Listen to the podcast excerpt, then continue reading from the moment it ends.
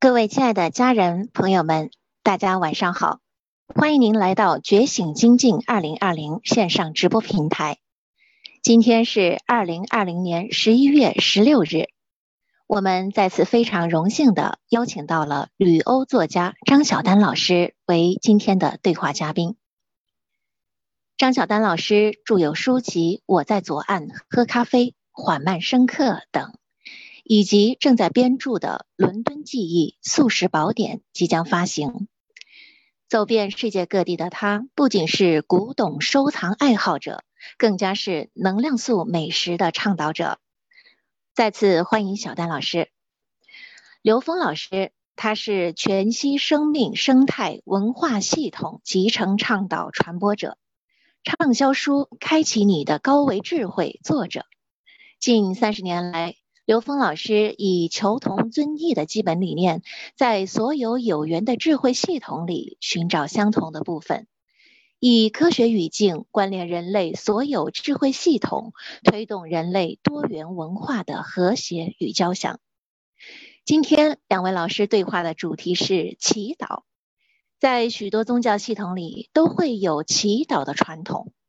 人们会通过祈祷向他们心目中的神明诉说内心的渴望。祈祷似乎已经成为人们与神对话的一种方式。那祈祷背后的意义到底是什么？就让我们一起从两位老师今天的对话当中来寻找答案吧。接下来，让我们首先有请张晓丹老师上麦分享。好的，谢谢雪飞。呃，刘峰老师好，呃，各位聆听我们本期节目的听众朋友们，大家下午晚上好。嗯，很有意思啊，今天是十一月呃中旬的这么一个时节，也是秋季刚刚过去，冬季刚刚开启的这个一个时段。我们很高兴的又一次跟大家重逢在这个开启高维智慧的这种分享中。呃，这一次刘峰老师提议我们做这个祈祷的这种分享。当时看到这两个字之后呢，我脑子里闪过的巴黎圣母院，因为在那块儿是我将近二十年前吧第一次落地踏上欧罗巴土地上，这个巴黎圣母院是我的第一站，很神奇。那天是赶上这个欧洲文化遗产日啊。什么叫欧洲文化遗产日呢？我跟大家分享一下，它就是每年的。九月中旬的时候呢，他会把欧洲人自己家当的这些文化部呀、爱丽舍宫啊，还有各个的文化古迹，有这么两天向大家公众开放，免费开放啊。届时总统呢，还有这个总理啊，都会在各自的这个总统府啊、国民议会向大家介绍，目的就让大家看看自己的岗位都有什么啊，了解一下文化。这样的这种文化传统呢，由巴黎啊延伸到英国啊。欧洲各个国家在每年的九月的第二个星期日啊，就有这么一个传统的这种开启。巴黎圣母院这一天呢，正好赶上了。我呢去的时候就看见这个艾斯美兰达的化身啊，非常有意思的钟楼怪人，在他前面呢，正在正在正在舞蹈。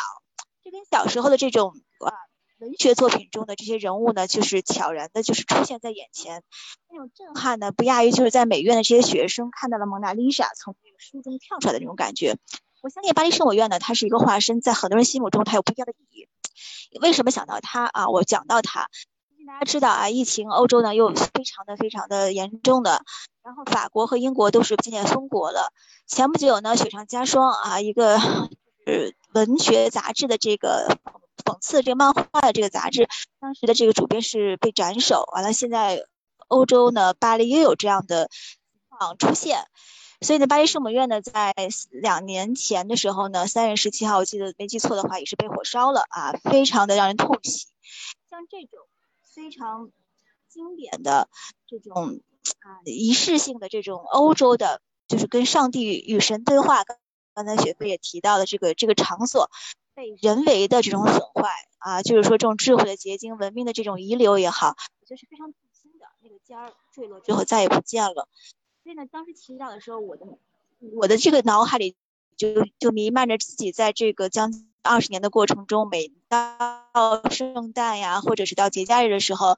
这个巴黎圣母院传的这种这种音乐圣乐也好，或者是这种祈祷的这种跟神父对话的这种场面，所以这是我第一个想法。我们待会儿也有请刘峰老师为我们聊一聊为什么是是祈祷或者是祷告这个这个话题。因为呢，我觉得一定有他的这个因缘或者是感觉，在这个疫情年的这个时候，我觉得我们每个人的心中他都会多少有一些的祝愿，或者是叫祈愿啊。那什么是祈祷？刘红老师想象中的。这个印象中的祈祷是怎样的？我们也请有请刘红老师上麦跟大家打个招呼，好吗？刘老师您好。呃，小段老师好，啊，大家好。呃，其实这个呃祈祷这个主题啊是在那个瞬间啊冒出来的，因为在跟呃小张老师在呃在商量，哎，我们下一期该聊什么？结果脑子里面直接就冒出的就是祈祷啊，我就。直接打出了这两个字，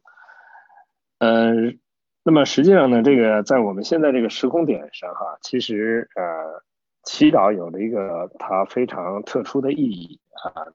我们平时呃在不同的系统里面，大家都有类似的啊这种跟高维信息关联的这种经历啊。那么每一种每一种系统，它有每一种系统的这种啊方法。那么，在这个西方的这个宗教系统里边呢，祈祷呢是它一个呃非常非常殊胜的啊一套方法。那我们把这个祈祷实际也叫高维高维实践啊，高维下载，或者还有一种就是直接啊跟这个高维信息关联。那么这在人类的所有的这种啊这种高维实践里边啊，这个虽然种类繁多。啊，但是呢，这个祈祷啊，带着非常啊非常普遍的意义啊，在从东方到西方啊，各个族群里面都有类似的这种呈现。所以呢，这个简单的说啊，祈祷是一种高维实践。那么祈祷呢，它带着不同的含义啊，也就是说，呃，我们祈祷的这个动因啊，很多的人啊带来的这个祈祷的动因。都跟他的现实当下的状态是有关的，但是呢，因为所处在不同的状态，所以祈祷的那个动因啊是有不同的，啊，那么特别是什么时候呃这种祈祷啊最最频繁的呈现啊是面临啊灾难啊面临这个生命啊遇到挑战啊遇到这种灾难和转折的时候。那它会普遍的出现在我们人类的这个生命活动之中，啊，那很多人呢，其实呃不太就可能一直在做，但是并不了解它的这个它的本本质到底是怎么回事，它到底科学不科学啊？所以我们今天可以跟大家啊在这方面啊做一些交流，同时呢，看在这个时空点上啊什么样的祈祷啊怎么样的祈祷。啊，会对我们的身心啊产生和我们这个时空啊产生一些有效的作用。啊，谢谢小丹老师，您继续。好的，谢谢刘峰老师，他为我们大体的做了一个今天主题的这种概况。的确是这样啊，祈祷的这个方式和目的，还有这个人群，它都是不一样的。我刚才跟大家分享的是，就是踏进这个法兰西土。第一天在巴黎圣母院的这么一个情景啊，跟神父啊祷告，或者是说跟这个上帝啊就是对话这么一个祈祷，是第一的印象。呃，我觉得有时候，比如就跟基督教也好，天天主教的这些朋友们吃饭，他们往往会在就是吃饭之前呢，会会会有进行一下这样的仪式，它是个非常有仪式感的这么一个一个状态。那么祈祷这两个字，我觉得刘峰老师最近的一段时间呢，跟不同的呃。大师和老师们、前辈们对话，可能从这方面也会待会儿给我们一个开启。之前刚才刘峰老师说的一句话，我不知道大家有没有注意到，他说当时有这么灵感一现，就像上次我们说机遇，那也是那天我们说聊什么啊？我们说在这个疫情年的时候，关考的时候，因为人们往往在顺风顺水的时候，都在 enjoy，都在享受这个当下这个空间，他可能没有太多的反求诸己，因为还不够这个，就是在当时的那种状态下感应的。只有是在自己遇到一些挫折，或者是遇到情感上啊，或者工作上不顺利的时候，或者是让人反思的时候，为什么是我？为什么是这样的时候，所、祈愿或者是祝愿。祈祷两个字给人们的这个能量是不一样的，或者像刚才老洪老师说的时候，它传递的东西也是不同的。祈祷跟祈祷也是不一样的。那跟谁祈祷？怎么祈祷？祈祷能达到什么？我觉得这个是我们今天跟大家分享的一个初衷。这是第一点，我们待会儿也请刘红老师跟我们聊一下，因为我知道他不光是这两个字给他灵感，他好像之前有一个文字，有一段话，我们待会请雪飞呢把这个跟大家分享一下，非常有能量的一段，给大家看一下。那么第二点呢，我想跟大家聊的是什么？就是他呢让我想到了，就是呃，我是在一五年的时候，我去了这个呃以色列耶路撒冷，我觉得耶路撒冷跟这个西藏。啊，还有成都啊，这些四川这种特别的，就是多台湾也好啊，这种多种族的这种多宗教形式涌动的这么一个非常有灵气的这么一个地点，它给人有很多启示。你像这个耶路撒冷，它当时这三教合一的时候，你就能发现，在那个地方的人们啊，特别虔诚的在哭墙面前，把自己的这个心事还有自己的愿望塞到这个哭墙的缝隙里头啊，希望能够就是与天连接。包括在西藏呢，它有一些，比如磕这种长头，它是通过这种方式高维下载于天取得通道。就是每个人的这种祝愿祈祷连接的方式是不同，有些人可能通过冥想，通过打坐啊，通过吃纯净素，通过啊这种断舍离也好，各种各样的方式。那么我们今天就是跟大家聊一下，就是在祈祷的时候，我们的心愿是什么？是让是让是让我们变得。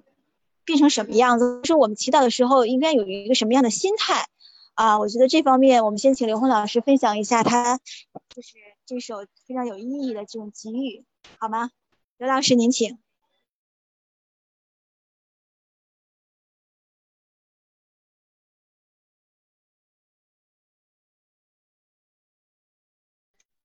刘老师，您的麦克风没有打开。啊，对对对。呃，这个话题定了以后，然后我就在呃做了一个小记子哈，就是刚才小丹老师说的这个啊，它是一个长三的一个诗啊，那么七言，那么只是在我把当时啊直接感悟到的一些这个跟祈祷相关的这个这个信信息，把它呈现下来啊。那第一句话叫真理能源心承载啊，这里面讲到的真。那用科学的语境来讲，指的是 n 为 n 趋于无穷大啊？为什么呢？因为在那个之下的所有存在都是投影啊。那么这样的话呢，一真的法界一定是在最高境界的投影源啊。那真那个最高境界投影源啊，那就是指的是啊这个 n 为 n 趋于无穷大，它是佛家里面佛教里面讲的佛，道家里面讲的这个呃天啊和无极。啊，在这个基督教里讲的神、上帝，啊，那这个伊斯兰就说的更明白了，直接叫真主啊。所以呢，这个真，那真理是什么呢？是来自于呃高维的信息，来自于这个最高境界的智慧的这种啊这个能量的源泉。所以真理能源啊，这个是在哪儿呢？是由心承载。啊，为什么说由心承载？啊，当然这个心是一个广义的心啊，它不是只是我们的心脏，也不仅仅是在这个所谓心理学的这个心啊，这个心呢是我们东方智慧里表达这个心，其实也就是宇宙啊，也就是为什么说心是宇宙呢？因为我们在三维空间里面，我们看到的这个空间，我们对宇宙看到的一切，其实都是我们内在投影出来的像啊，不管它是太阳也好啊，不管它是这个银河系也好。不管是河外星系也好，啊，河外星系也好，其实都是我们内在投影的像。那么，顶多我们能够理解到的是三维和高维的临界态，也就是一些星宿，啊，这些高维能量成为三维一切存在的这个能量通道的焦点，啊，构成这些恒星。那么，这些恒星遍布在整个空间三维空间里面，但是呢，它它背后是什么？啊，这些焦点的背后。啊，是那些高维系统、高维能量系统，所以呢，在更高维度里边啊，那个才是一个真正的啊宇宙的源头。那么在哪儿呢？在 n 维 n 趋于无穷大。所以这样的话呢，这个心呢，它一定不在外面啊，也就是说，它的高维的部分一定反转进入我们内在了啊，因为它只是一个投影的像啊。那投影源在哪儿呢？你在外面找不到投影源，任何一个星星都不是投影源，它只不过是能量进入我们这个三维空间的这个能量通道而已。那么投影源在哪儿啊？投影源在每个人内在。所以这样的话呢，由心承载的整个的宇宙存在啊，虽然我们看的无无限的遥远的，其大无外，其小无内的整个宇宙空间，其实啊，全在我们的内在，这叫心包太虚啊。所以呢，这从这个意义上说，先把整个宇宙的这个格局啊讲明白了，我们再看，再去讲这个祈祷的时候呢，我们就知道它的立足点在哪了。诚心量大，诚自在啊，这个诚的意思什么呢？是能够把整个生命啊，整个生命一体化的，在每一个当下全然的融入啊，这个宇宙啊，这也是跟我们那个智者心法第一句叫“起心恩为在无穷”啊，讲的是一个意思。因为量大，只有到 n 为 n 趋于无穷大，才能称之为量大。因为到 n 减一为就是无穷无穷多个了，它已经比 n n 为 n 趋于无穷大小了无穷多倍了啊，所以从这个角度来理解这个量大。代表的就是整这个整个的啊宇宙，这在我们东方智慧里面，这个量大啊，实际指的是那个太太阳的那个太和的那个太的那个大啊，它 n 为 n 趋于无穷大啊，同时呢，它那一点呢是零为啊其小无内，所以这个量大就是呃心包太虚，跟整个宇宙天人合一，真正是在这个境界上，它达到的是内在外在的能量的整个空间层次境域。啊，是无穷大，都是无穷大，所以它是无穷大比无穷大，它等于一或任意数，啊，这个一它叫天人合一，啊，因为我们在三维空间跟那个 n 维 n 趋于无穷大相比是三比无穷大，其实等于零，啊，我们人类呢，呃，这个渺小，通过这个逻辑很简单的就能知道了，啊，所以真正相真正了解到这个宇宙，我们那个心到底有多么的大，多么广大，心量有多么广大的时候，那个时候你才知道它能承载你的所有的愿望。所以这时候呢，祈祷啊，才有了真正的啊实实在在的承载啊。我们把这个东西叫落地啊，落什么地呢？落在心地啊。那么我们很多人讲落地，都是落在外相上啊，落在三维的相上啊。在三维的相上，你没有办法真正的实实在在的驾驭这个空间能量，只有落到心地，落在投影源上啊，它才能因投影源位的任何一点转变而改变这个空间的呈现。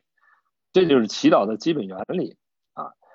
祈愿啊，第三句是祈愿设立自天籁啊。我们说这个祈愿呢，就是设立的，你立足点在哪儿啊？这就落在心底。天籁，我们以为天籁是在外面，no，天籁在我们内在。这个真正的天籁啊，实际是在我们生命的内在啊。只有当了解到这一点之后，我们才知道祈祷、祈祷、祈愿到底冲哪来。祷告即处灵智开啊，就当我们去祷告的啊，当我们进行祷告的时候啊，他的所有的。啊，信息，所有的这个这个这个内在的啊东西，都是从啊灵啊，就灵魂的智慧打开了。那灵是什么？灵是高维的意思啊，所以它源于高维啊，所有的信息，所有的关联啊，都是跟高维关联。它跟我们三维的那个呃这些知识之间的这种关系是远远超越它的，它是在投影原理的，所以高端投射信中来。啊，就你要从高端、从高维，你要投射出这些我们现实存在的一切存在的话，你必须得有一个前提，就是你得相信你内在本自具足，你得相信你的内在丰盛无比，你得相信你的内在投影源才是决定一切你现实面对的这个人事物的那个源泉。所以你从没有这个信的话，你根本就没有办法去啊承载啊去实现啊这个祷告的呈现啊。唯生影像化圆啊圆愿化埋啊，这什么意思？就是随着你的维度提升，中间的所有的相啊都会转化，随着你的愿力而转化啊。那些埋埋是什么？埋就是障碍啊。我们的那些认知障碍就像埋一样，障碍在我们和我们通透智慧之间啊。那个被又被称之为业力，又被称之为原罪啊。只有啊你的能维度提升啊，你才能真正的实现。啊，超越你所有的认知中间的障碍，啊，实修自在行大爱，啊，那这里面大爱指的是慈悲，啊，也就是为什么呢？因为当你相信本自具足的时候，只有一件事情跟这个能量是相符的，就是付出，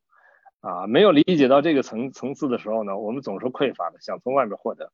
啊，这种匮乏的能量会让我们产生恐惧、产生纠缠、产生冲突、产生分别。啊，只有当我们真正的实修是回归我们内在，当我们回归到内在，那个那个自在是什么？是自性的临在。自性是什么？是恩为恩趋无穷大。所以这时候行的大爱叫慈悲啊，叫无缘大慈，同体大悲。它是以付出作为生命的第一需要，呈现在整个宇宙空间的，呈现在生命的每一个当下的。这个时候，当你知道你本自具足，不断用这个付出来验证本自具足的时候，你没有恐惧啊，你对这个整个时空能量的这种啊这个超越和对任何一个维度障碍的超越啊，是在当下实现。啊，践行在尘正如来啊，就是所有的践行又在我们的尘间，又在三维啊，在我们每天的人事物，我们每天面临的挑战啊，这个时候来验证我们自己生命内在的这个智慧的如去如来。啊，就你任意，你随随时可以投影进来，随时也可以离去，啊，所以这件事情根本不是我们三维人想象的那么困难，啊，也不是我们三维人认为的这种时间在这个时间是常量的这个格局里面，啊，这种生命状态，它远远超越了。那所以这这首这个八八行啊八行的诗呢，它纵向的一三五呢又有三句话，一个叫真诚祈祷，高维实践。也就是真正的我们全身心的投入这个状态的时候，它是一个高维实践，它是跟高维进行关联的啊。那么高维实践有高维实践的条件啊，它它的高维实践的条件就是能够你是否能够保持五个静，就是内在的干净啊，内心的平静啊，还有呢对无限的恭敬啊，还有就是镜子啊，能够照见从那个自己的身边的一切发生，照见自己的生命功课。啊，那还有境界啊，随着境界提升，你的内心的淡定是因境界而实现的啊，所以不是为不是只是因为坚守啊，当你的境界达到一定程度的时候，境由心生，你投影源的在哪儿，你就驾驭了那个投影源之下的所有的能量空间啊，所以呢，这个第一句是这样，第二句呢叫能量设计投投影自在啊，所谓的能量设计就指着我们的内在。啊，我们在内在进行我们这个能量结构的调整，它的设计是靠指令完成的啊。什么是指令呢？就是我们的认知啊。那么这个我们已经建构的这些认知构成了我们的障碍，所以我们需要用啊跟它相反的认知把这些障碍去掉啊，把它颠覆啊。所以这个设计啊，实际是我们能够修改我们的内在能量结构，就会投影出现实中不同的生命状态啊，现实的发生。啊，那么这个里面祷告实际是在做这种能量设计啊，而要投影出我们自信临在的生命状态。它的目的其实不是为了实现现实的某个目标啊，它的目的实际是做高维实践，是让我们的生命回归，让我们在这个过程中去验证本自具足啊。所以生命的持续的验证本自具足是生命重要的意义。那么第三句话，心诚自灵，信愿行正。啊，就指你的心如果能够全身心的融入啊，这个这个生命状态，就你自己的所有的生命当下都跟啊这个方向啊高度契合的时候啊，这个时候是心诚，这是也是在这个儒儒学思想里面，大学里面讲的诚意啊，诚意就是把整个的生命融入到啊自己内在提升啊，融入到生命灵魂的成长啊，意识能量维度的提升这件事上，那它自然啊就会灵验。啊，它自然就会显现，因为你能够 concentrate 聚焦在你的足够啊足够足够高的这个境遇上的时候，在那个时候你设定的啊这个能量结构，它自然就会投影出来啊。那么信愿行正啊，这指的就是入世心法啊，你相信内在本自具足，同时你有达到啊跟整个宇宙啊圆满一体的这个大愿，同时呢你又啊能够在每个当下进行心行啊，什么是心行啊？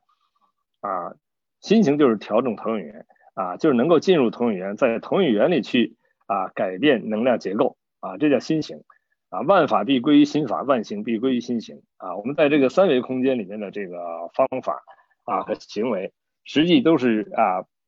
只有跟高维的那个能量关系关联以后的这种行，它才有真正的意义啊。所以这个行呢，又代表了这个我们随时的觉察啊，在三维空间里随时觉察自己的生命功课。然后呢，这叫觉，然后觉察生命功课，然后读懂生命功课就是悟。啊，然后完成生命功课就是这个行。啊，所以这个行呢是真正的这个所谓的实修。如果没有这个真正的超越自己认知障碍的这样的啊，在每一个当下去关联自己内在智慧的话啊那个只是在啊只是在一些形式上的啊做这些啊，那这个呢，它跟这个行呢啊它是分立的。啊，或者说有的时候在某个当下你是在行，在其他的时间你在现实中做人做事跟这个行没关系的话，那这个行是二的状态啊。那么第四呢是正。啊，正就是直心是道场，率性之为道，用你的直觉啊，用你当下的直觉啊进行决策，进行判断啊，这样呢，使得我们当下能够把我们的内在认知和现实呈现的像啊高度关联起来。当你能关联起来，你才能觉察题目，你才能真正读懂那个呈现现实这个像的背背后的原因是什么，你才看到那个认知，你才能颠覆那个认知啊。而且呢，当你的那个认知达到一定高度的时候，它驾驭现实的那个呈现的状态自然呈现，它就在帮助验证本自具足。所以用直觉啊，用第一直觉去做决定的时候，当然前提是你有了正信和大愿作为前提的时候，没有正信和大愿，不相信本自具足啊，我们那些直觉都来自于各个不同的方面啊，往往是错觉啊。真正来自于高维的这些信息，它是直觉带来的，而直觉带来这些信息，你只要按照它做就可以了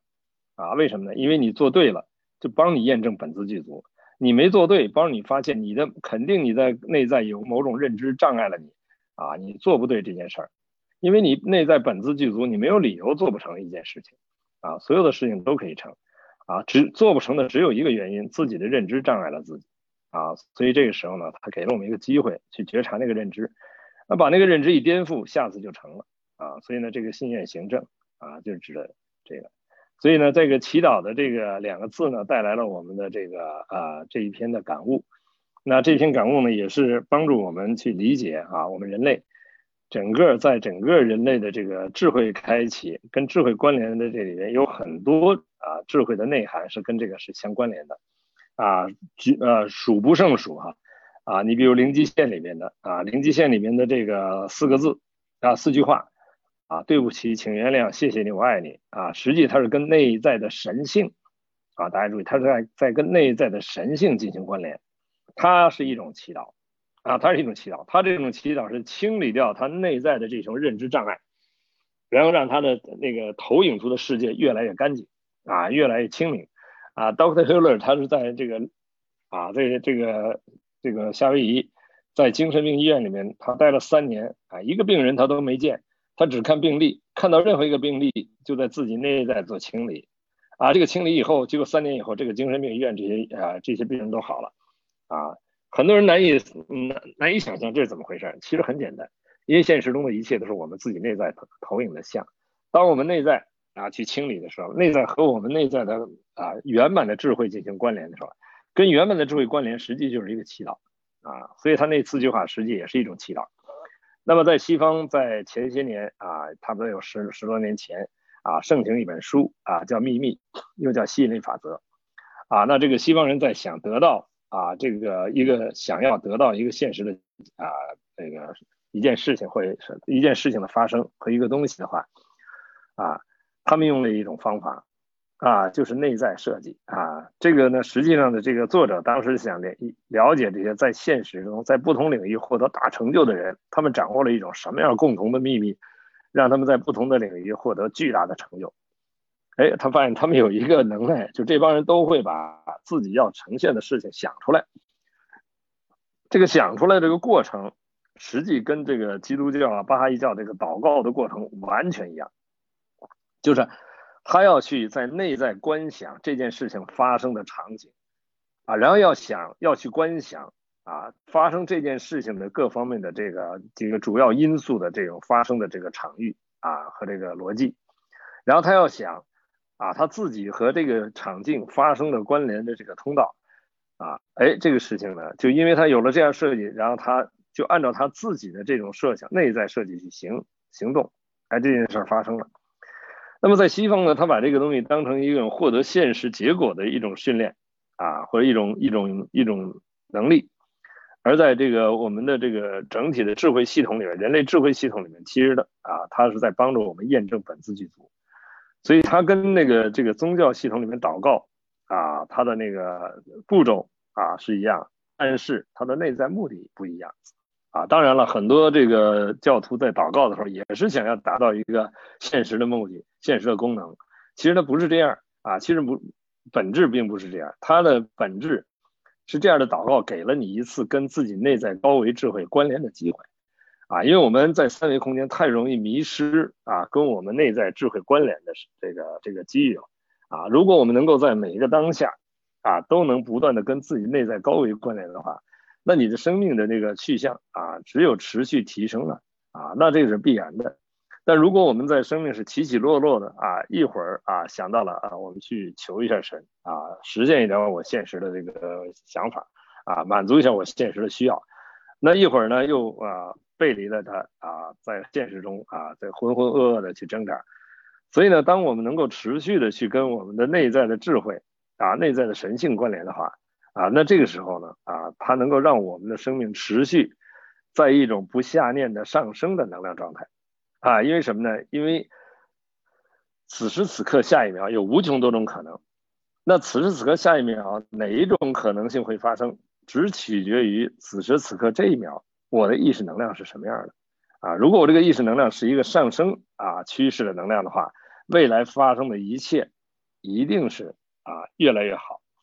如果我现在这个能量场的场域的能量状态是一个下降能量状态啊，未来发生的事情一定是越来越糟。所以祈祷能够让我们保持不下念啊，你随时祈祷，随时让你不下念啊。不下念的结果是什么呢？未来啊发生的事情全是惊喜啊，全是越来越好的发生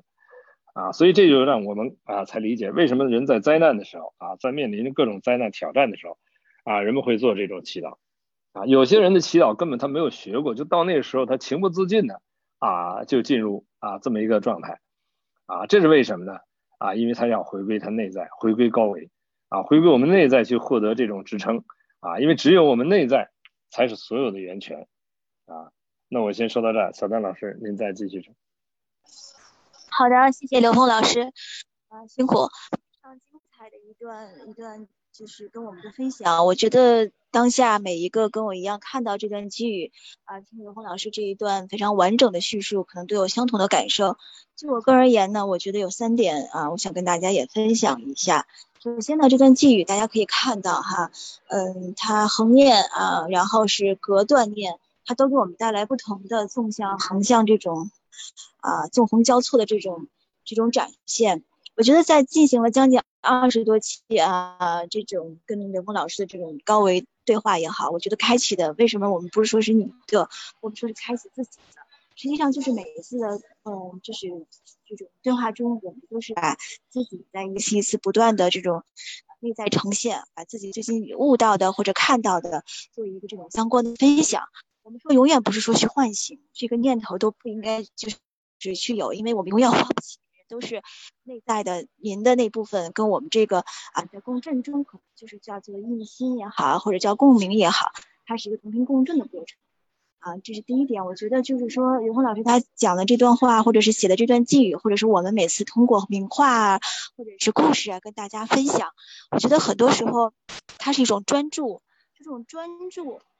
现呈现出来这种跟高维下载下来的这种寄语也很神奇啊。我们老说有神迹也好，奇迹也好。其实就是我们人性之中的这部分灵性和神性的在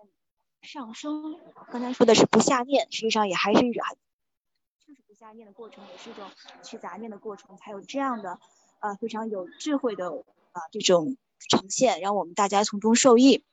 因为一旦专注了以后，无论是祈祷的东西，它是随之而来的啊，相关的就会出现。我们有的时候，比如在这种啊疫情当下，或者是说你赶不上这个飞机啦，或者是周围的环境嘈杂了，让我们就会不稳，就发出这个电波，就会有这种起心动念啊，或者是很慌张的。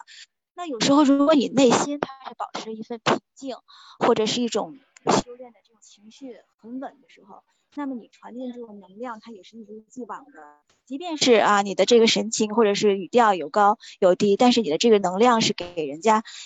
非常非常非常齐的这种状态的。这也是我们说，有时候并不是说修修未来世啊，或者修来世，其实每一个当下就是考验我们的。就像刚刚林红老师说的，如果你是成功了，那就是验证你的本自具足；如果是没有那么啊成功，或者是没有那么的完满，那就是给我们一个让修炼的这么一个过程，让我们下一次更精进啊，更达到这种相对来说比较呃完全或者圆融的这种状态。这第一点，觉得专注的的当下，它会给你的这种祈祈祷的这种呃能量场是非常的稳定。嗯，第二点呢，我感觉就是像刘红老师刚才说，就是每一个人这个发愿也好，或者是说这种祝愿呀、这种祈愿也好，它确实是跟就是当时的这种状态和遇到的这种事情相相关联。我我记得上周吧，有一位就是好友，他跟我说，小丹听了听了峰老师的节目之后呢，他去收拾屋子了，后来就发现这个收拾屋子的的状态呢，就让自己的这个静下来了，就好多这个。呃，工作上的事儿就好像头绪就清晰了。他说这个这个这个是不是有关联啊？或者是说，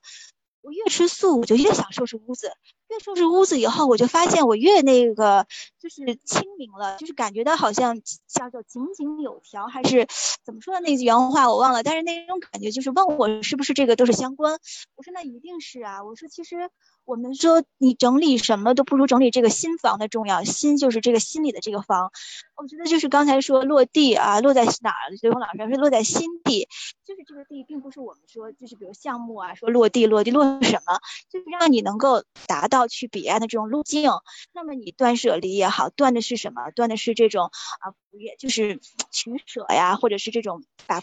不该要的还没有去买的东西，你就给他想一想，是不是真正需要啊？包括我们不一定去买东西，很多时候我们这些念头或者我们的这种举动，或者是我们想要做的这些事情，是不是必须的？会不会给我们带来一些业力啊？或者是这种，如果是指的是念，还不只是就是我们的行动和言行，我觉得这在当就之前的这种预判，我觉得很重要啊。这是刚才就是听过刘红老师讲的这番话之后，我的一点点感触。就跟我们今天的这个这个话题也是非常的有意义的相关的，因为这个祈祷真正的就像我们从皇家啊，比如天坛、地坛、月坛、日坛这种这种仪式感，就是为了祈天、祈地啊、祈雨、祈福啊这种的状态，它是一种祈祷，一种宏愿，一种大愿。那还有一种祈祷，可能就是你去看昨天好像是初一吧，你就能感觉到，你像国内的这些图片都是。初一十五的时候，大家吃素啊，或者是有些去到这个庙宇间去拜啊。有时候你说你拜的这个佛呀，或者是这个像，实际上它也是拜着你心中的那个啊美好的那种祝愿，是你心中的成像。如果没有这个在的话，那你光去拜，你拜了所有的道场，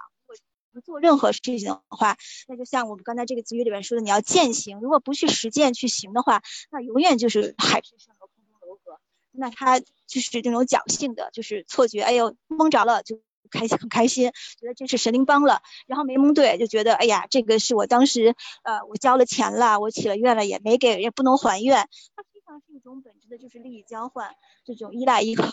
所以我觉得有时候能不能破这个相，就是去这个三心啊，过去心、现在心、未来心，还有就是能把这个人相、我相、寿相、众生相，能够都明白，这是我们自己啊投射源，就像刘红老师刚才说的这种状态，这个是特别重要的，它能够让我们保持。因为有些人他说这个。能量啊，有时候我也知道，我也要信，我也要愿，也要行。可是我怎么就是不稳，我就就让自己很烦恼。那我觉得可能就是你的这个心到了，可能你的这个身体和这个灵还没有接上，身心灵没有在一体合一的时候，它可能就会出现这种偏离和落差，所以就会让我们有烦恼就徒生。为什么会这么说？因为我自己曾经也是这样过的，我就有点这种体会，所以就是让自己保持一个算身心灵的这种安康，我觉得特别重要。因为现在疫情的时候呢，会讲就是要保持这个身体的状态的安康，但是往往会忽略了这个心理上的。在心理上重视了以后，这个灵魂啊，还都都还没有跟上。有个小故事，日本的就说那等一等，我们后面的灵魂还没跟上，说的就是这样子。在一体一致的情况下，可能我们的任何一种祈祷，它就会非常的快速的，就是。我觉得这点是第二点感受。还有第三点就是，就是我们去祈祷，就是祈祷。如果祈祷下一个话题就是，如果祈祷没有达到我们的这个这个这个愿望，没有呈现的话，那我们是很会不会很失落呀？或者是我们会不会就是有一个故事，我待会儿跟大家大家分享一下，叫做。呃，河神的故事就是我们昨天吧，这个有一个小的分享，我觉得会给人一个特别大的一个启示。我待会儿找出来，我跟大家分享一下。我觉得，呃，它能给大家从另外一个角度，因为很多像刚刚刘红老师说，这些经典也好，这些别人的这种经验也好，还有就是我们从人家的这种那书籍也好，或者历史也好，呃，我们看到的，包括有时候去这种美术馆呀、博物馆看到的这些，啊，像人间圣母呀、这种上帝啊、耶稣啊这些。呃，手就是非常虔诚的核实的这种祷告啊，这种这种是啊，宗教里边我们说的，它只是一种一祈祈祷之一。刚才董事说的，它只是嗯宗教里面的一种。那更多的这种祈祷，实际是是在我们每一个当下每一个时刻，比如我希望这件事情能办成，这也是一种小小的祈祷。那时候我很担忧，我说，哎呀，这个这个能不能准点呀？能不能就是说，呃，能不能就是拿到我的这个考试成绩啊？其实有时候担忧也是一种暗暗的诅咒。有的时候我们就是往事情往好的想，而不是说去想它的失败。有时候我们就吸引一些吸引力法则，其实吸引的也是自己内心的那部分啊，美好的就是怎么说呢？这种对于这种愿望啊，这种这种愿景，我觉得有时候这也是一种吸引。吸引的其实并不是说是别人。就是一切，一切这个外求都是迷信嘛。其实我们吸引的都是自己内在的那部分的成像。有时候你可以换一种，转个念，就不说坏的，就是往好了想，心想事成。那个心是你的 mind，而不是你大脑想的，让自己的思维停止。有的时候并不是，有些人分不清楚大脑思维，还有这这也是一个话题：身体意识、感官意识、大脑意识。还有包括轮回意识，还有我们现在说的，就是灵魂意识，在最上等的，我们就在讨论这些，其实都是给我们一启示的，好吗？我我我我待会去找一个这个故事，我也请请刘红老师为我们分享一下。您觉得如果我们这个有时候愿望没有达成，或者是说很多时间没有，就是让我们就是叫什么心想事成，或者呃心驰神往这种。就是没有达成的时候，我们怎么能够让自己解压？我觉得可能是不是会有现实意义？就是我们知道要投从头里面找，那有的时候好像这个我们还都是凡人，还没有到那种神人的状态，怎么能够快速的这种调节？我不知道刘峰老师有没有一些跟我们分享的地方？您请。啊，谢谢小丹老师啊，你最后这个问题其实蛮重要的啊，就如果说我们不断的在强化一个。指令啊，我们都是凡人。这个指令的话，那我们肯定是按照这个指令在啊一种存在的状态。那这种存在状态呢，实际呢是一个啊没有没有觉醒的生生命状态。也就是呢，现实中遇到的很多事情呢啊，我们找不到它的这个本质的原因啊。然后我们在现实中呢，都是在一个无序的啊，就像是热运动的状态啊，无序的碰撞，无序的这个在无常中。啊，这个蹉跎我们的生命啊，也就是对生命的根本意义并不了解的时候啊，那所以那那这一个指令就会让我们持续的在这个状态里，因为我们每个人都是一个高精密的活性生物电脑啊，它比任何一个现代的电脑都都更精密，但是我们活不出那种高精密的圆满的这个电脑的状态呢，只因为我们里面跑的软件系统有问题。啊，我们都知道现在这个电脑系统里面，你这个电脑再高级，你跑一个病毒软件，那把这电脑就给跑死了。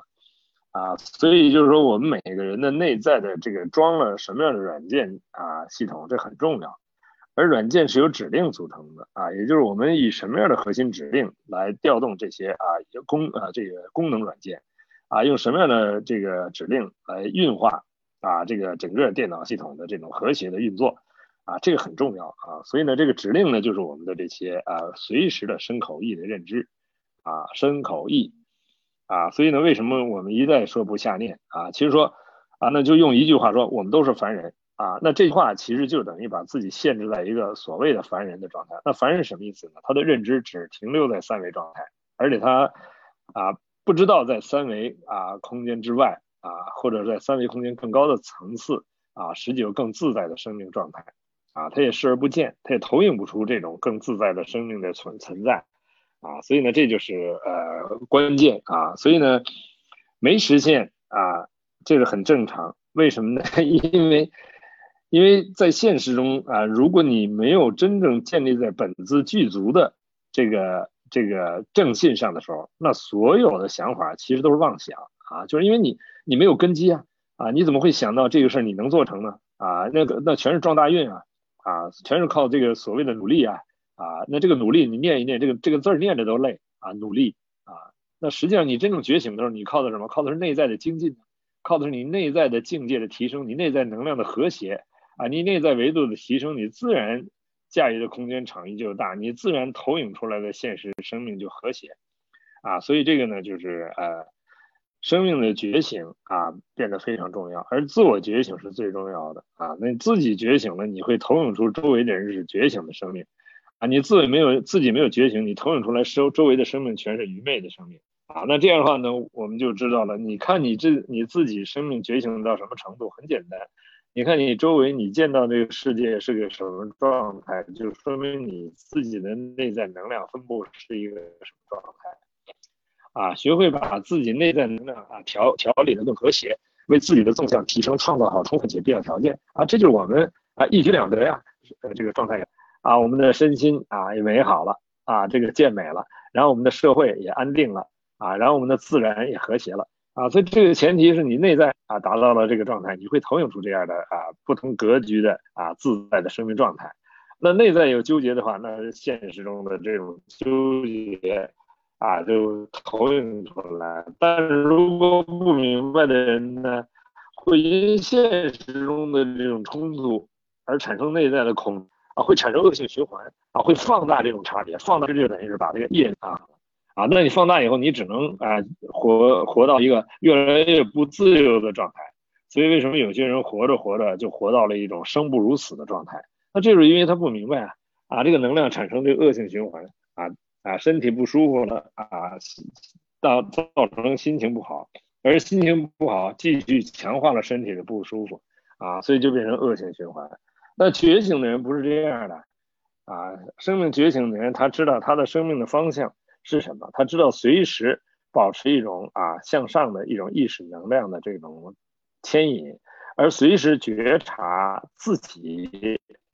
啊那生命中需要完成的功课。啊，这都是自己提升自己的一些关卡，能够超越这些关卡和自己的提升。那祈祷就是给获得内在智慧的指引啊，或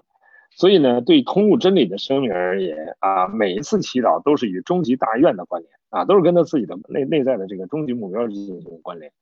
啊。但没有没有通悟到这个生命的整个真理的话，那他的很多祈祷可能都是为了满足一个现实的需求啊。那发现这个祈祷满足现实就开始灵，后来就不灵了。啊，为什么呢？因为你的能量场，你的需求大到一定程度的时候，啊，你你的这个那个能量境界不足以承载你所需要的东西了，啊，这叫德不配位了，啊，你这个你没没法儿，没法承载这个能量，因为德就是维度啊，就是自由度，你那个维度不够不够的话，你想承载更多的，想需要更多的话是不可能的，所以这种以放大欲望而实现。而把这个祈祷来满足自己的需求的这种趋势，一开始可能成，那是因为在这个能量结构里面，你还有可能啊透支一部分能量啊，去把它转化成现实的显化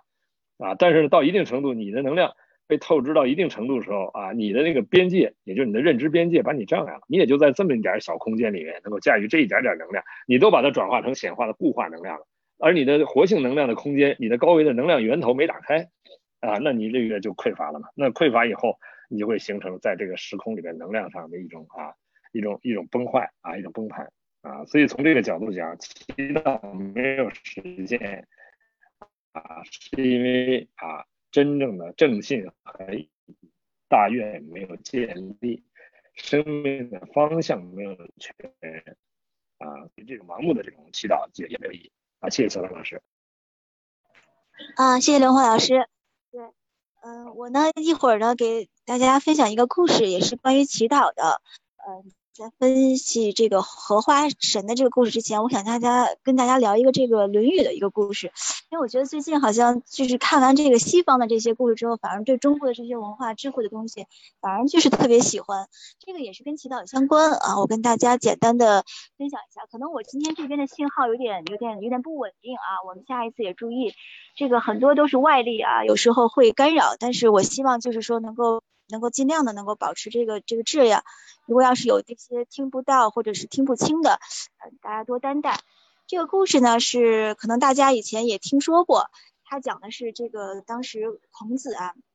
卧病之后，他的那个学生子路呢一直就不离左右，日夜守护。这一个多月以来的这个孔子还不见好。后来呢，这个有一天呢，他就他就他就向这个孔子呢询问这个关于生死的问题，然后孔子回答就说：“未知生，焉知死？”就大家现在看来，生死不是一件特别重要的事情，因为他知道死后有另外一个世界。所以呢，他是这个子路，他就在想：哎呀，说不定明天也要陪伴老师到那到那个非常遥远的这个世界。后来他又想着：哎呀，怎么怎么能这么想呢？既然想让那老师去死，后来他就像赶走这个心头的这个恶念似的，他就一动不动的站着，想听这个当时这个孔子的这个动静。哎，所以呢，他说我要祈祷，一定想办法让老师康复。所以他那种生来激烈的这种个性呢，就在身体里边复苏。他焦急的走着，苦苦的思索，却又想不出、找不到一种能够救治老师的方法。他觉得可能这个是不是由人力来救治的？所以他说到这个地步了，我只能向鬼神来祈祷了。所以想到这儿，他就心里特别悲痛。他就在想，如果我要向鬼神祈祷呢，这个是否会违背老师的训诫？因为有一次他记得啊，向孔子询问这个死亡以及祭祀鬼神的问题，孔子说：“未能是人，焉能是鬼？”啊，从此以后他就严尊教诲，再也没有陡然的寻求鬼神的庇护与保佑。他说：“那我现在如果祈祷这鬼神了，那那祈求老师这个早日康复，不也是很愚昧的吗？”所以他呢就就又苦恼了。然后他就又找到了，待会儿他又找到自己安慰的理由了。他说：“啊，他不认为就是他是，他不为自己而为老师去祈求，他觉得这个发心啊可以减轻一下自己的这种罪孽。因为如果如果他祈求鬼神的话，这个孔子的这个性命如果得以获救，哪怕会以后设置就是承受这种耻辱，或者会被孔子驱逐，他也不会遗憾。所以他这个心真的是可以。后来发现。”这个看就是一直看护孔子的这个子路却不见了踪影，就是他其实可能去去祈求去了。当这个子路再次出现的时候，他样子非常古怪，他就跑到这个孔子的病榻前说：“老师，你准许我一件事儿。”嗯，孔子说什么？他说：“我想拜拜鬼神啊，祈求您的病能够早日康复。”后来孔子说：“先王之道并无祈祷鬼神之事。”后来这个子路就说：“有啊有啊，你看老师编纂的这个周礼上面就写着啊。”导而与上下神鼎，然后子路一边说，还把这书打出来。后来孔子就笑了，什么都不说了，闭上了眼睛，静静的又重新的陷入了沉思。后来这子路就说：“老师讲，我知道您这么我这么做祷祈祷会被老师责骂，但是我是一个人去祈祷，因为我不晓得怎么去祷告、去祈祷的办法，所以才能去查阅，发现这句话呢，跟您引用。”啊，所以我特别回来想去问问老师，您让我为您的病来祈祷，为了这个天下的众生，为了弟子的前程，为了您的健康。后来这个孔子就睁大了眼睛，啊，非常炯炯有神的目光，让人觉得他似乎并不是一个正在垂危的病人。他就是子路说，用不着你替我祈祷，我早就为自己祷告着呢。啊，子路吃惊了，就把脸凑近到孔子那说，老师您自己在祷告？啊，孔子就说，是啊。我已经连续祷告了、祈祷了几十年了。孔子肯定的说：“有几十年吗？”啊，孔子说：“那你还不懂吗？至今你们都不知道我在祈祷什么吗？”啊，他的学生们都面面相觑。孔子这样就似乎的深深的叹了口气，闭上了双眼。孔子又问子路：“你说祈祷的时候到底要做些什么事儿呢？就是向诸神把自己的愿望？”呃，孔子打断子路的回答说：“愿望。”什么是愿望？是什么呢？那子路呢？现在就很踌躇，觉得这孔子的话也是意味深长啊，好像又提升到另外一个未知境地。孔子语重心长地说：“其实祈祷本身应该是超越这个个人情欲啊，克服私情和意念，符合天地神明，这也是真正的起源，不是吗？希望你们能明白，我绝不否认天地神明，正是因为崇拜诸神，遵照神意，我才不断的修心。”将自己一生用于你手上的书所记载的这些关于祈祷的话，也只有这样解释才具有深刻的意义啊！就是说，有的时候呢，不要因为就是我的身体害了我的心灵、我的思想、我的我的意念，我希望能够得以更加的重生啊！所以呢，我觉得后来这孔子的病第二天呢也奇迹般的好转。这个小故事呢，可能是从另外一个层面呢去讲这个。祈祷的这个这个话题，因为在我们的先前的这种圣贤的书里边啊，对祈祷有一些记载。我跟大家讲这个故事呢，也是一种小的分享啊。我觉得刚才其实跟刘红老师的对话呢，已经超越了刚才我们分享的这个故事的范畴。他告诉我们，其实跟孔子一样，是求诸己，就是自己的这个心灵的这种祈祷，不光是说啊这个神明啊从外求，而是从内求，他也用他自己的这个践行了。我们也请刘红老师为我们分享一下，好吗？刘红老师您请。好的，那个谢谢小丹老师哈，就是这个这段呃故事哈，其实非常的重要。那这里面牵扯到，就是说我们在中华啊优秀传统文化里面，这个儒学智慧，也就孔子这一生他到底在做什么哈？呃，其实呢，这个那为什么孔子讲敬鬼神而远之？为什么他在讲啊不啊不像这种鬼神的这种啊这种祈祷或者是这种关联？啊，是因为呃，儒学的基础根基啊是《周易》啊，那《周易》呢是周文王啊直接建构了一个三维的所有存在和觉醒、彻底觉醒的天道智慧，也就完整的体系。这是《周易》体系啊，《周易》体系建构的一种完整体系，就是为所有的它跟 N 维之间关联的这套逻辑体系啊。那这个这个这个系统啊，是一个非常完整而科学的体系，而。周公旦呢，他直接在这个基础之上啊，建立了周礼啊礼乐系统啊。这个周礼礼乐系统就是告给三维的人啊，给三维空间的所有存在的这种啊这种关联啊，包括社会啊整个的这个能量结构设计了啊，按照周礼的原则啊，设计了每一个生命直接啊回归先天的啊这么一个这个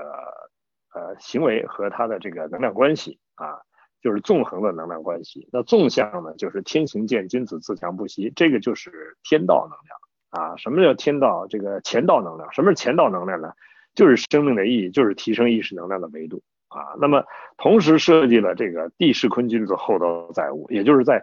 意识能量和物质能量，就高维能量和三维能量高度和谐于当下啊。这种和谐创造的这种和谐的生命状态，为纵向提升创造充分且必要条件。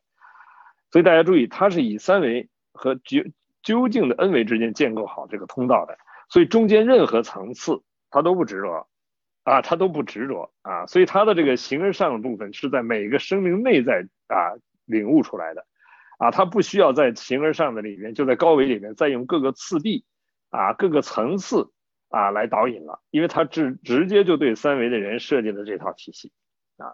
这跟基督教的系统高度契合，基督教的系统也是为三维的人啊，这个整个设计的。所以基督教系统里面就告诉你，啊，离开三维的人就是 N 维的神，啊，中间不要有任何执着，你执着在任何中间层次啊，那都是障碍，都是撒旦。那这跟佛教的智慧也可以有契合，因为什么？《金刚经》里啊，直接说的，若与音声色相见如来，是人行邪道。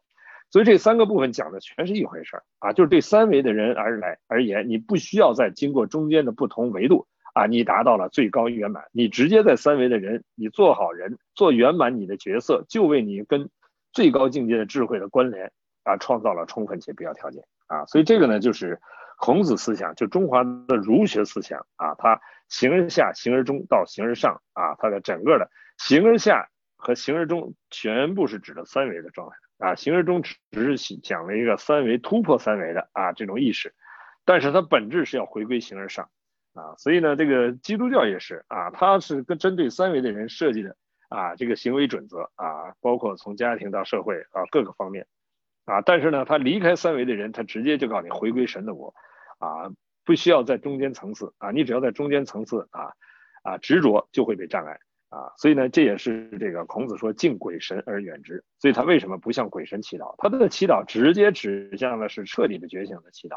啊。所以孔子一生就是要恢复周礼啊，恢复周礼就是要让每一个生命啊，在三维空间达到通透的觉醒啊，达到彻悟的觉醒啊。因为在中间层次上的觉醒，相对的觉醒和三维的这种状态没有本质的区别啊。在这个彻底觉醒面前，因为三比无穷大等于零，四比无穷大也等于零。啊，所以《金刚经》里说的也很清楚，一切有为法，如梦幻泡影，如露亦如电，应作如是观。啊，所以从这个角度来理解这个这个故事哈，刚才讲到这个故事就非常精彩啊，非常清晰。所以他说啊，孔子说他一生一直在祷告啊，这个祷告几十年，他在祷告什么？啊，祷告什么啊？就是生命的觉醒啊，让生命真正彻底的觉醒。而这种觉醒，它自然呈现的这种啊现实的生命状态，就是一种和谐的。而这个觉醒必必然是发生在现实的每一个当下啊，所以只有在这个这个逻辑里边，才能够理解啊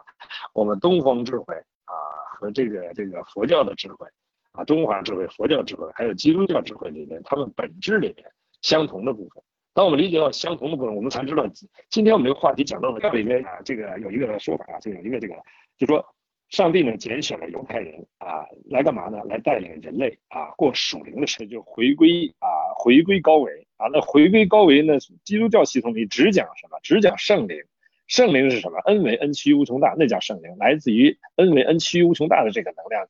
系统叫圣灵系统啊，那其他的中间的任何的存在都是邪灵啊，都是障碍啊，所以在这个时候呢，他只跟啊最高境界的这个神明啊神来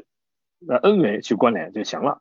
啊，所以这是基督教建构的系统。那他选拣选的犹太人是要带领人类回归神的国啊，回归高位啊，但是呢，这个这些智慧呢，这个走到一定程度，人类的贪婪，人的贪心啊，就是使得。啊，这个犹太人呢，他会把这个智慧用到了在驾驭这个这个财富、驾驭三维的能量这个这方面了。啊，走到一定程度上，那神一看这个歪走走歪了这个路，他一定得提醒他。所以这时候道劫并降。什么叫道劫并降？降灾，让他觉醒。啊，所以这个灾难呢，所以犹太人多次被灭族的灾难是神的启示。啊，所以这个时候犹太人里面的这些这个智者，他会做一件事情，他做一什么事情呢？啊，进食祷告。大家注意，进食祷告其实就是我们现在啊真正辟辟谷的精髓。什么是辟谷啊？开辟古道，开辟古神之道，开辟自己的内在跟神性之间的关联，就是恩维的关联啊，这是辟谷的呃关键。所以他通过这个这个进食祷告，跟内在的高维智慧、恩维智慧跟神性又直接关联了啊，所以又回归了这个智慧的这个纵向的这个通道上去了，回归这个前道能量体系了啊。这个回到前道能量体系，这个时候呢，他。啊在发现哦，在现实生命中啊，重新回归一种和谐的状态，为纵向提升创造充分且必要条件啊。所以这个祈祷祷告，在各个宗教系统里面，在各个智慧系统里面，它的目的啊，有它的一个终极意义。所有的这个这个人类的政政教系统，就属于它比较正统和能够传承的，它最后本质的东西都是让生命彻底的觉醒是目标的啊，彻底觉醒是目标。所以中间的任何层次的目标都是过程。包括佛教，佛教，佛教它的那个中间的所有的呈现过程，都是因为释迦牟尼佛他在修行的时候，他经历过中间的不同层次，啊，他在对他的整个这个佛教系统是对所有中间层次的存在，啊，都让他有继续提升的空间，啊，所以在这个楞严经里讲的五十音魔，就是在表达啊不同，但是但是这个五十音魔里面，在不同层次上，它有一些超越三维的功能，啊，有有超越三维功能，说所以呢，这个现实中就有很多。啊，这个祷告是祈祷啊，求求的是这些中间的能量。但中间能量它能不能转化三维的能量关系呢？可以的，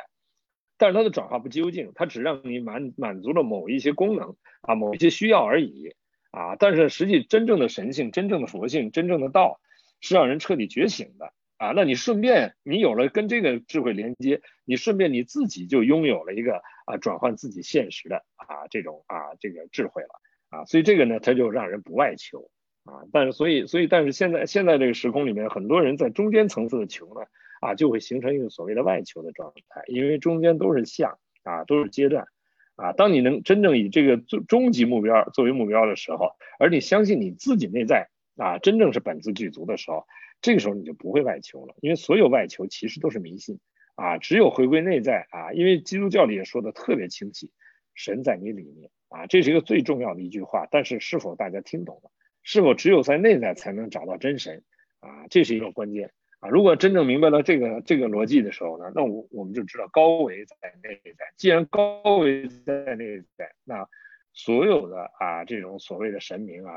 啊全在内在。那我们在现实中遇到的这些啊所谓的啊智者啊所谓的大师，其实都是自己内在投影出来的。就你内在没有，你根本投影不出来这样的人。即使投影出来，你也你你也跟你也没什么关系，或者你也不认识啊。所以当你看到现实中有那些智者，有那些能够启迪智慧的人，实际是因为你自己内在的智慧已经有了，你自己有这部分智慧的这部分啊能量结构投影出这样的人啊。所以实际祷告根本不是向这些人去祷告，也不是向这些人去祈祷。很多人去祈祷啊，跟跟这个周围的这个所谓自己看到的一个啊，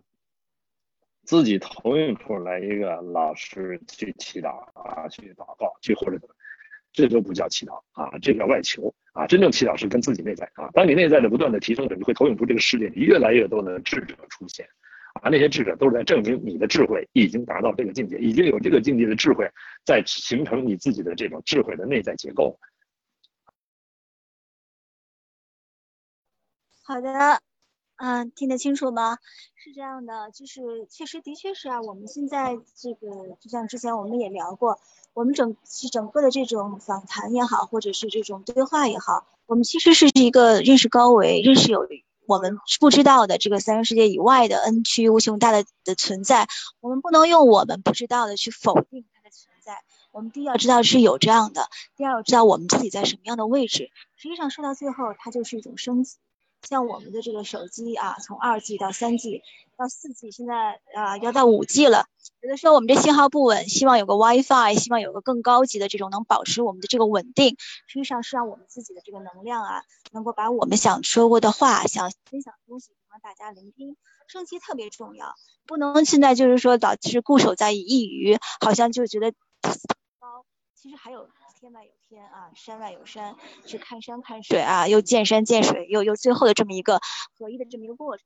我觉得每一次通对话呢，都会在刘峰老师的这个过程中来学到了很多东西。我相信在座的就是每一位啊，听到我们的都会多少就是跟自己的内心有一些相应的共共频的这个部分。所以呢，有的时候我们说这个行万里路啊，嗯，不如读读万卷书，还有跟一万个人谈话。还有需要这个名师啊，就是叫什么说呢？名师指路，明白的明。我觉得有的时候确实我们自己啊，不知道自己在哪儿。有时候呢，虽然是有，但是我们去听到这样的这样的信息，或者是这样的能量，跟我们自己本性具足的地方相呼应了。我觉得它可能就是让我们自正得自己能够更更加精进，或者是更加进步的这么一个一个途径和路径。有的时候我们知道就是。刚才也说了，我们说说有凡人的这个意识，其实上我们要知道，我们其实不仅仅是凡人，但是这个凡圣双修啊，就是我们有时候生活的这些这些事物、工作呀，还有包括我们这个圣业呀，它是它是一块儿的。那工作呢，就是生活，那生活就是工作，它不是两件事儿，就是每一个这个新的这种转念的都是道场。不要觉得我打坐了，或者是我听听老师讲话了，或者是我们在一块喝茶了，这就是要修行。其实我觉得就是每一个你，比如祈祈祷不祈祷，它不是说你像伊斯兰教拿块毯子，那也是叫祈祷祷告啊斋戒。呃，那有的时候我们比如说吃这个吃这这个那个能量素啊，或者是让我们这个屁股，那我们吃这个素食，它有时候就是天天都在屁股，它很清净，它能够跟高维连接，能够越来越清明，它是一种方便的这种。法门不是目的啊，就刚才说的很清楚，它是一种让你跟上天能够连接，能够让自己正得的这么一个一个一个方式。所以有的时候我们就说要明白自己的这个这个要清楚，不是说你外求，就包括这个观音菩萨，他手里也拿个珠子嘛，他拿着珠子干嘛呢？他说我也在念这个啊，就观音自在啊这些，那说明什么？那一定是在自己的这个心里边。所以我觉得特别用心啊。刚才刘峰老师说说。先让每一个每一个这个老师也好啊，或者是每一个就是所谓自己认得的这种比自己强大的这种高人也好，实际上是我们心里边有，然后我们去知道，让自己见贤思齐这么一个过程，这是第一点啊。第二点呢，就是说在这个道劫并降的时候，无论是中国，无论是 现在美国大选正在这个尘埃未定，昨天我们做了一期这个美国大选之后的这个英美关系走向。这国与国之间这种角力啊，实际上在整个的这种宇宙空间看，它就是有点像，其实也也是挺有意思的一件事。这我们今天时间关系也快到了，我们做过多讨论。但是确实，它它在文明的系统里边，它只是其中的一支这么一瞬。我们很渺小，但是我们也很伟大。伟大在于我们自己能够有自己在这个生命空间的这种延展的意义，能够知道啊，这天外有天，那这个心里边这个听天由命的天，是我们内在的这个心田和天地。那由的这个命也是由我们自己的这个啊落在自己心地间的这种状态来来决定的这种觉悟。那我们让自己活得更精进、更舒展啊，不浑浑噩噩，能让自己有一天比昨天、比刚才当下的那一刻更更好、更喜悦。我觉得可能这就是我们每一次能够有一些。啊，就是喜悦也好，或者是收获也好的自在呈现，好吗？那那个我们待会儿请刘峰老师为我们总结一下，今天可能信号有点不稳定啊，我们也要继续精进啊，保持自己内心的这个信号，找到这个生命的方向，让自己的电波不断，能够继续保持平稳啊上升的这种能量状态，好吗？刘老师。好的，谢谢。呃，实际我们在这个时空点上去探讨这样的问题，实际是一个有一个现实的意义哈。这个现实意义在哪儿呢？就是因为人类呢，现在走到现在呢，呃，整个三维能量结构正在迅速崩坏啊。那这个实际上，这个时间是从二零一二年就已经开始了，只是一开始的斜率没那么大。啊，同时呢，上的现反过来向上的，在这个中间这个节点上，恰好是在二零一二年十二月。那在那个节点上成形成的这个生命的这种升华和人类平均意识能量的提升啊，显化了这些年啊，关注内在心灵、关注内在成长、关注内在生命圆满的人越来越多，而执着在三维空间能量结构里的人呢啊，面对的现实呢越来越糟糕啊，越来越不如意。啊，那这个实际是一个道劫并降的一个趋势，就让人迅速的觉醒过来，啊，就相当于有一个太空船啊，一个这个沉船，啊，三维的这个沉船啊，让我们把这个让我们面对的现实是让我们迅速要从这里跳出来，而不是让我们把它怎么守住啊，把它再把这个沉船再怎么让它保持能够不下不下沉，啊，这都是一些妄想啊，因为这个大的能量趋势是这样的。啊，所以呢，很多人不明白的时候呢，还还有一些侥幸心理啊，觉得说在这个沉船上，我把自己捆结实点，多占点位置，可能还能啊，还能够呃，还能再再再有一捞一把，啊，特别是像在中国前些年的一些企业啊，断崖式的这个这个覆覆灭了，是因为什么？就是因为。它不符合这个时空能量结构啊！这个本来这个早就说环保，结果他们就是不想这个问题啊，总有侥幸心理，觉得好像还能够趁着这个还能够捞一把就捞一把的状态，最后就啊瞬间变成负资产啊！这些事情越来越多，而且包括像疫情面面临疫情的时候，人类这种对对这个自然能量的这一会会产生啊自然。但人类想不明白这件事情啊，持续在这种偏性的能量系统里面持续的去啊往下走的话，那这种偏性的三维能量必然会崩坏。就像搭积木，你搭到一定程度，它必然会塌的啊。那这当你明白这件这件事情的时候呢，哎，这时候就要转念，就要知道我们内在设定什么样的能量的方向了。啊，那设定什么样的能量方向？那一定是回归高维的方向啊，走向太空船的方向啊，走向法船的方向。如果只有把这个东西设定了以后，再看现实的一切，全都是助缘了啊！你像疫情发生以后，大家都回家了，回家干嘛了？闭关了啊，开始内求了啊！真正明白人啊，就开始走向内在，走向内在高维的意识来了啊！这时候外在的时空，我哎，我们发现，哎呦，外界世界变变化了，变什么？然后自然变得美好了啊，这个动物变得自由了。啊，所以这里面好多事情，人的经济虽然得到呃，虽然被被限制了，但人们发现啊，其实很多简单的生活不需要这些什么经济啊，因为这个这个这个去去呃今年的这个春节啊，你穿着睡衣都能过，平时你要花多少钱啊？所以但是整个整个疫情稍微有缓解的时候，人的那个主这个固化的意识又出来了啊，但是呢，有一部分人通过这一次明白了啊，知道未来的次生灾难还有很多病情灾难的出现。啊，会让我们迅速的觉醒，啊，所以未来是什么样的？是你自己当下能量状态选择的，啊，你当下选择什么，啊，你的未来就向那个方向去了，啊，那个你当下选择的是一种啊，继续在这个三维的执着的能量状态里面，那未来的趋势就会让我们啊，感觉越来越难，啊，越来越多的限制，啊，所以呢，这个呢就是啊，那么祷告祈祷就是要把我们要祈祷的方向明确了，啊，这个祈祷。如果我们还在祈祷物质的丰盛的话，那你这个祈祷方向错了啊！因为未来的物质丰盛，第一没意义啊，对我们没有意义了啊。再一个呢，这个这个它也它也不见得能发生了因为这个物质在崩坏的时候，你想让它丰盛的话，那你要透支你多少能量，让它维持它的一种丰盛状态，啊，这个很难了，啊，但是如果你祷告你的内内在的丰盛，啊，你内在的智慧的一种圆满，你内在维度境界的提升，啊，你内在超越生命，超越生死，哎，这个时候你你的你的这个这个祈祷的方向正好符合这个趋势了。好，所以这个通啊祈祷的这个话题啊，我们可以说在不同层面啊，这种祈祷啊带来的不同的能量状态啊，所以呢，这个在这个时空的意义在此。好，谢谢小丹老师。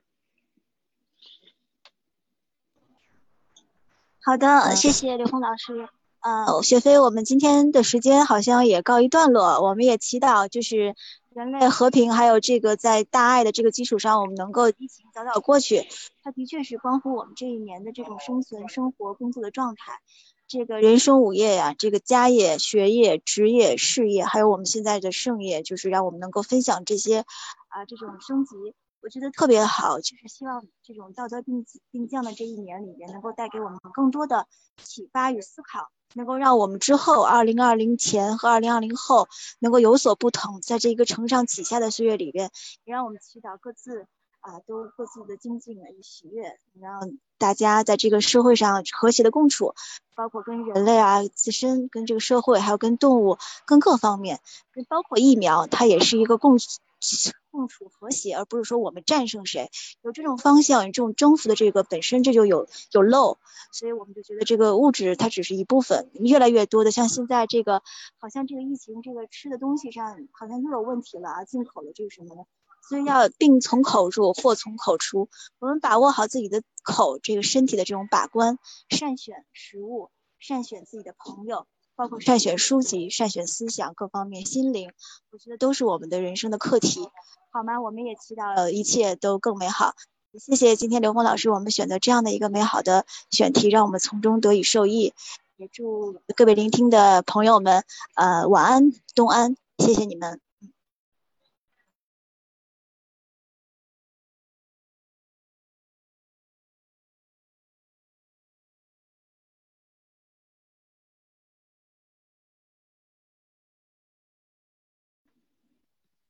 好，谢谢大家，谢谢，呃，谢谢小丹老师。